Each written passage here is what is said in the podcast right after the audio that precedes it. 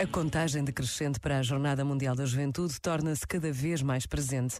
Para muitos, este extraordinário encontro ainda é algo desconhecido, mas a realidade vai se impondo e já estão inscritos jovens de todo o mundo procurar informação sobre as Jornadas Mundiais da Juventude de Lisboa 2023, conhecer as suas redes sociais, participar de forma voluntária em tantas áreas que já estão a funcionar em pleno e rezar para que este tempo de preparação seja produtivo e inesquecível. Para tal, por vezes, basta a pausa de um minuto. Pensa nisto e boa noite.